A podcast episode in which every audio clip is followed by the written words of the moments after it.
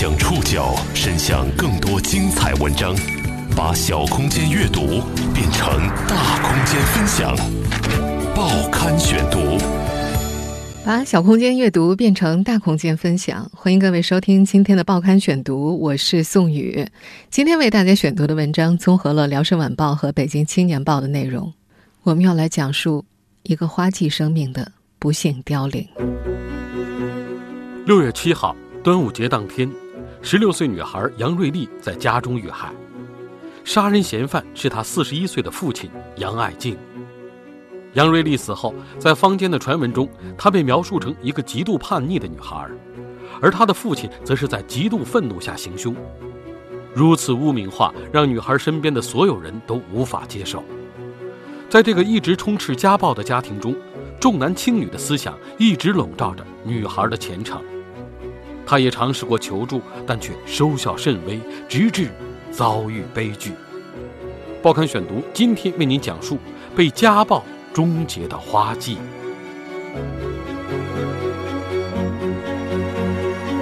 六月七号，端午节当天，初三女孩杨瑞丽在家中遇害，杀她的不是别人，是她四十一岁的亲生父亲杨爱静。杨瑞丽被杀后。警方依法逮捕了杨爱静。杨爱静对自己的犯罪行为供认不讳，但辩称是女儿极度叛逆、不服管教，在此之前已经离家出走一个多月，自己是在极度愤怒下失控才将女儿杀害。可随着警方和媒体的深入走访调查，事实的真相和杀人嫌犯杨爱静的描述大相径庭。说起这起发生在六月七号的家庭悲剧。山东滨州阳信县翟家村的村民非常惋惜。这个监看监控啊，是这个孩子呢是十点多来的，孩子学习很好，太可惜了，马上就考高中了，全村人都很疼的慌，很心疼。那天上午，在姥姥家吃过早饭之后，初三女生杨瑞丽带着弟弟小涛回到了十公里之外的翟家村的家里。村里的监控视频显示，姐弟二人在上午十点二十六分进了家门。这是四月二十六号，杨瑞丽和父亲发生争吵之后第一次回家。过去的一个多月，她和母亲李美芝以及弟弟都躲在姥姥家生活。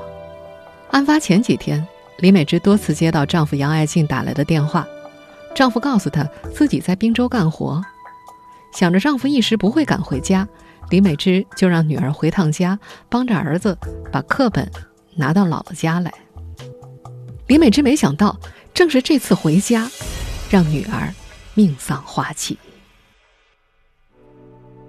后来，儿子小涛告诉母亲，刚到家的时候，因为门锁着，小涛给父亲打了电话，询问钥匙到底放在哪儿。姐弟俩回家之后不一会儿，杨爱静就赶回家中。杨瑞丽不想面对父亲，她去房间帮弟弟找书。杨爱静追了过去，她对女儿说：“你把你妈给我叫回来。”杨瑞丽回答：“你们大人的事儿我管不了，你叫我妈回来还是打她？”小涛记得之后，父亲杨爱静的情绪更加激动，他指责因为女儿的出走才导致妻子不回来，父女俩越吵越厉害。争吵中，杨爱静去旁边房间拿了把刀，重新进了屋。小涛则被关在了房间门外，他听到房里父亲问姐姐：“服不服？”姐姐回答：“服。”再后来就没了声响。在那之后，杨爱静一个人从房间里走了出来，小涛透过门缝看见姐姐杨瑞丽已经倒在了地上。当天十一点多，李美芝曾接到女儿手机打过来的电话，接通之后没有一点声音。她担心女儿出事，拨打了报警电话，并且还在微信上给女儿留言，让她转告丈夫。算卦的说是离不了婚，不要闹了。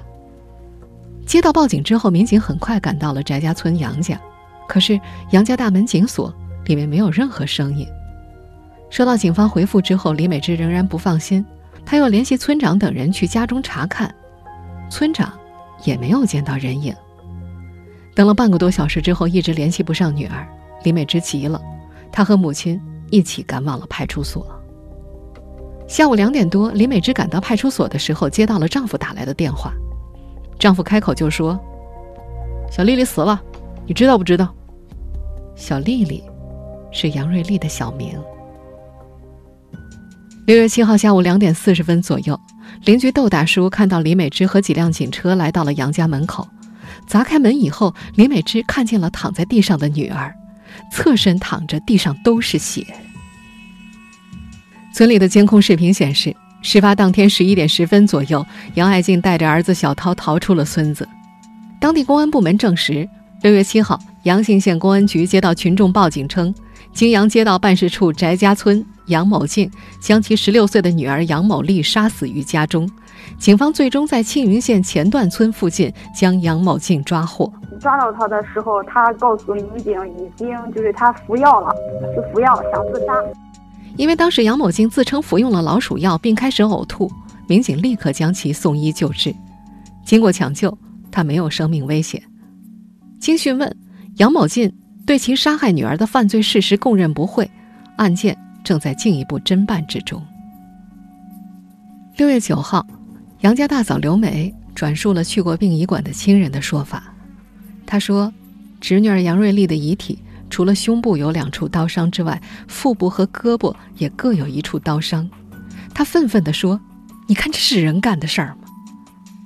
但与此同时，一段杨家妇女争吵的视频却在网络上流传开来。在这段拍摄于今年四月份的视频中，杨瑞丽情绪激动地说：“你不招惹我不行吗？你没虐待孩子，你没打孩子。”相较于杨瑞丽的激动。视频里的父亲杨爱静显得很平静，语气也似乎很无奈。正是这段视频，让这起亲生父亲家暴杀女案在舆论场中演变成了另外一种模样。坊间流传着爸爸在愤怒中将极度叛逆的女儿杀了的说法，这让杨瑞丽的亲友无法接受。这起命案背后还有怎样的隐情？报刊选读继续播出被家暴终结的花季。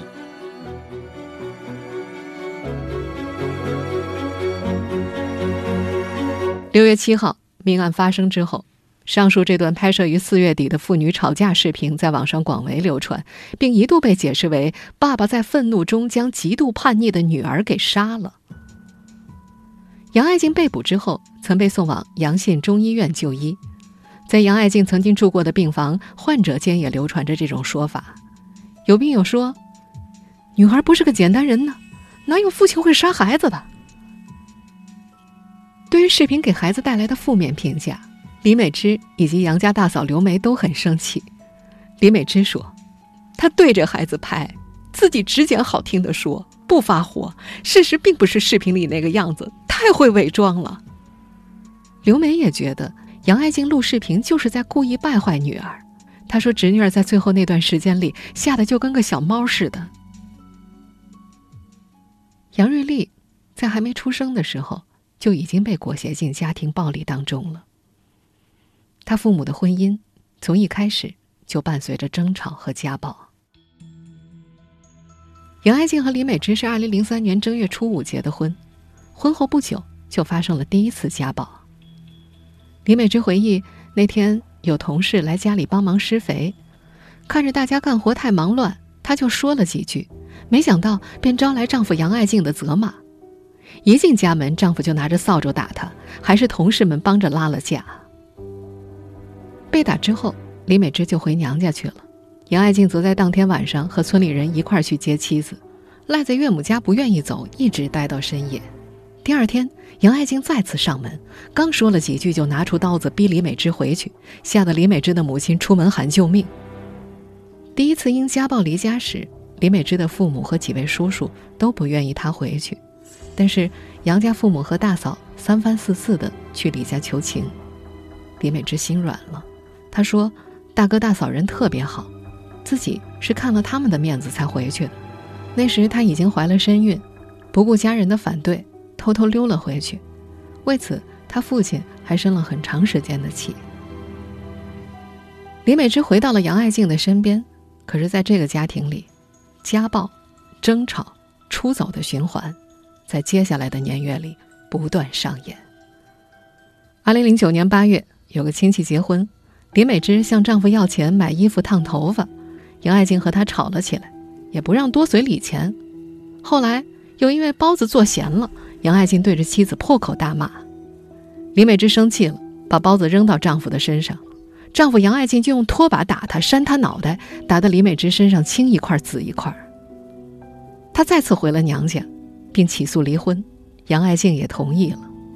可没想到，离婚之后，杨爱静并没有停止纠缠。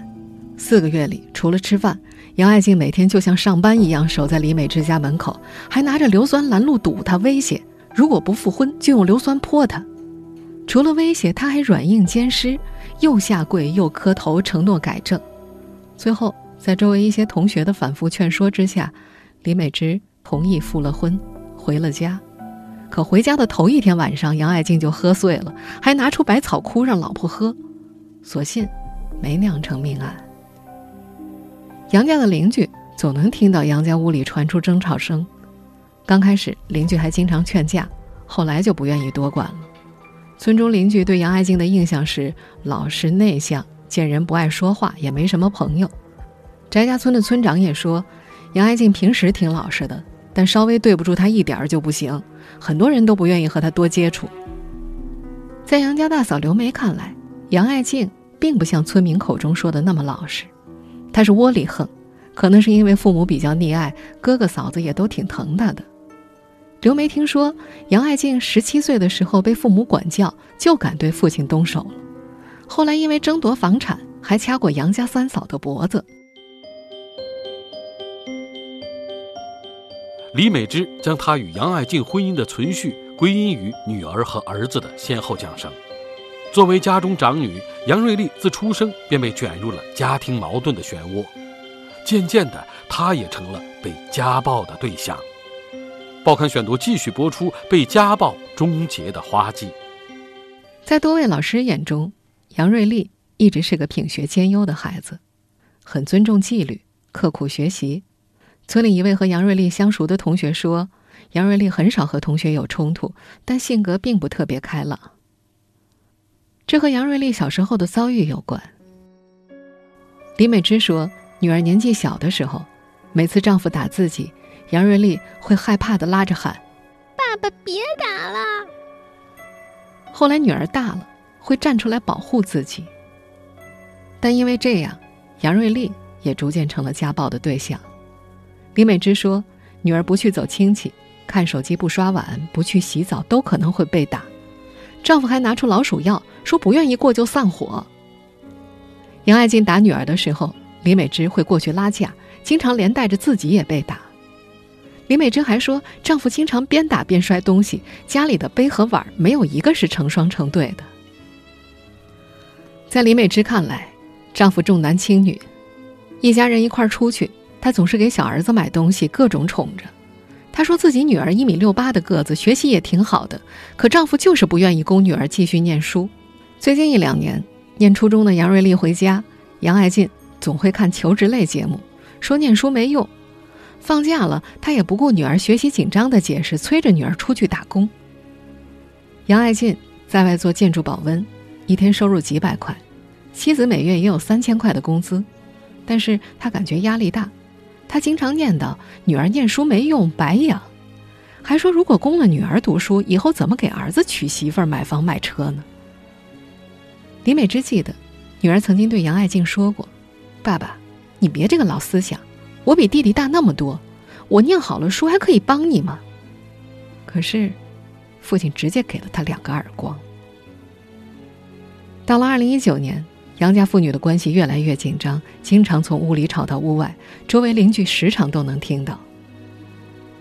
今年春节之后，班主任老师也发现了杨瑞丽的异常，得知她和父亲的矛盾，班主任曾经提醒杨瑞丽，让她学聪明点儿，平时多做点家务，不要和爸爸正面冲突，真发生矛盾了可以躲避一下。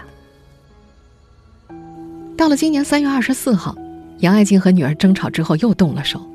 下午三点多，杨瑞丽一度离家出走，因为接连发生冲突，李美芝给住在一百多公里外的大嫂刘梅打电话求助。此前，李美芝曾经尝试给女儿租房未果，所以她希望把孩子送到大嫂身边去。刘梅回忆，见面之后，李美芝向自己下跪求助，杨瑞丽也哭着要到外地去读书。那天，刘梅和儿子带着杨瑞丽剪了头发，吃了饭，之后还陪她一块回了家。刘梅记得见女儿回来，杨爱静冲着她又吵又骂，杨瑞丽则坐在沙发上一声不吭。刘梅的儿子看不下去了，忍不住和叔叔发生了冲突。杨爱静则抓起水果刀，索性被其他人给拉开了。刘梅尝试着和小叔杨爱静沟通，表示自己愿意负担侄女儿杨瑞丽的生活费，建议让孩子住校，可杨爱静不同意。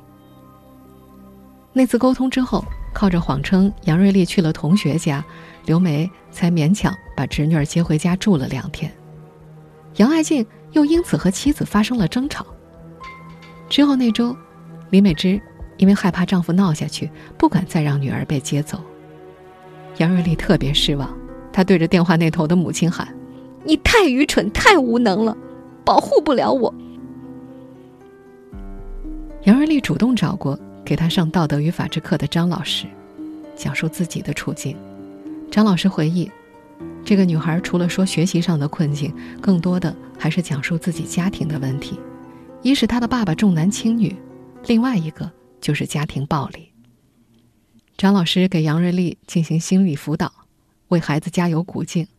慢慢的，小女孩的精神状态似乎有所恢复，渐渐有了笑模样。这个身处家暴漩涡中心的女孩一直在向外界求助。在二零一九年上半年，杨家的矛盾接近爆发的顶点时，包括学校、街道在内的多个部门都介入调解，但遗憾的是，没有结果。报刊选读继续播出被家暴终结的花季。二零一九年四月十八号，杨瑞丽给学校和相关部门写下了一封求助信，在信中他写道：“因为我父亲重男轻女和家暴的影响。”已经严重危害到了我的人身安全和学习生活，造成我的严重不适。道德与法治课的张老师说，他还联系过孩子妈妈李美芝和孩子的伯母刘梅，希望他们能够给孩子创造一个安全的环境。但因为学校老师介入杨家矛盾，杨爱静找到学校大闹。李美芝当时也向老师们讲述了自家的情况，张老师坦言。学校没有办法帮其彻底解决家庭矛盾，但是希望李美芝能够勇敢起来。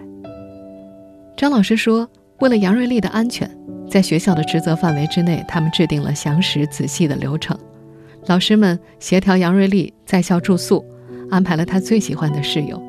有段时间，杨瑞丽的爸爸杨瑞静总会在学校门口徘徊，值班老师都会重点盯守，避免发生意外。除了向学校求助。”杨瑞丽还和大妈刘梅去所属街道办事处申请司法调解，有一名调解员和一名律师赶赴村中调解，并且把调解结果反馈给了刘梅。杨爱静不同意孩子到刘梅身边去，但是却承诺会供孩子上完高中。可是调解完之后，杨爱静却威胁大嫂刘梅，说等他儿子结婚的时候，自己就去闹，不让他家好过。出于对自己小家的担心，刘梅决定就此不再介入杨家的纠纷。在张老师看来，这次司法调解看似是成功了，但其实就是纸里包火，又回到了原点。他觉得一次调解是不可能解决根深蒂固的家庭矛盾、家庭认知和社会认知的。李美芝也记得，司法调解之后的四月底，杨瑞丽回家过周末。父女两人再次发生了争吵。命案发生之后，网上广为流传的那段视频就出自这段争吵。李美芝说，视频是丈夫杨爱金故意拍的，也是他把视频发到了女儿的班级群里，而那段视频只是那次矛盾的一小个片段。后来，丈夫砸碎桌子，摔烂女儿的手机，还动手打了女儿。那天，杨瑞丽也报了警，并且还给班主任打了电话。在当时的一段电话录音里，这个小女孩说：“就是太僵了，他要不进局子里，我没法过。”当天晚上近十点，警察调解过后，有名邻居看见杨瑞丽骑车离开了家，从那个晚上开始，这个女孩就住到了姥姥家里。到了五月初，因为女儿离家，杨爱静又打了李美芝，掐李美芝的脖子，因为怕老婆再次离婚，还把结婚证找出来给撕了。李美芝的母亲为此赶了过来，村干部也试图调解，可杨爱静却嚷嚷着大家都向着他媳妇儿。最后，是李美芝的母亲报了警，才把李美芝接走。几个到场的民警找杨爱静谈了话，但无法采取进一步的措施。夫妻之间闹矛盾，没打出伤来，没办法逮捕他。妻子儿女都躲到岳母家之后，杨爱静继续纠缠不休。五月十号那天，他打碎了玻璃闯入岳母家，李美芝再次报警，因为没有造成什么实质性的伤害，警察只告诉他要注意安全。他躲在家中，不敢上班。一个月的时间里，有人见到杨爱静经常在附近徘徊，还多次去学校找女儿，但是被学校门卫拦下了。到了五月十九号，总是扬言要喝药的杨爱静真的喝农药自杀了。她跑到多年不往来的三哥家托付后事，很快被送医治疗。杨爱静住院之后，杨瑞丽和母亲一起去医院探望，父亲认错，请求他们俩回家，但遭到了拒绝。那时候，李美芝已经下定决心要离婚了。出院之后，杨爱静曾经去很少来往的堂叔家里借摩托。堂叔回忆，在谈及家事的时候，杨爱静认为就是女儿在撺掇着妻子和他离婚。再后来，六月七号，端午节那天，他在自己家持刀杀死了亲生女儿。您正在收听的是《报刊选读》，被家暴终结的花季。得知杨瑞丽去世的消息之后，张老师连续两天都没睡好觉。他想起了杨瑞丽亲笔写的那封求助信，在信中，这个十六岁的女孩曾表示，希望学校和社会能够给自己创造一个良好的学习和生活环境。她想住到大妈刘梅家里。她写道：“我愿意接受我大伯一家的帮助，请社会力量和政府力量救救我和我妈妈。”张老师不止一次的设想，假如当时刘梅能够顺利的接走杨瑞丽，也许悲剧就不会发生了。她还只是一个未成年的孩子，太无辜、太弱势了。张老师更无法接受的是，命案发生之后，不明真相的人们对于那段视频的评价。他说。当一个非常优秀的孩子见到自己是这种家庭，他绝望不绝望？当各方都退场了，再没有救助了，在绝望的情况下，爸爸要扼杀自己的前途，那是叛逆吗？为什么不把它当成是对自己命运的一种挣扎呢？李美芝记得，五月初，杨爱静曾经找到女儿杨瑞丽，像当初祈求自己那样，她也给女儿下跪磕头，希望她能够回家。但杨瑞丽仍然支持父母离婚。他对母亲说：“你太软弱了，太糊涂了。他打哭了你，再哄笑了你，把你当奴隶，你比奴隶还奴隶。”六月七号遇害的时候，杨瑞丽还有三天就要参加中考了。他已经为即将到来的假期做好了准备。他一直想要去办一张健身卡。母亲提前帮他找了一份暑期在商店卖货的兼职。可是，他没办法完成这个愿望。听众朋友，以上您收听的是《报刊选读》，被家暴终结的花季。我是宋宇，感谢各位的收听。今天节目内容综合了《辽沈晚报》和《北京青年报》的内容。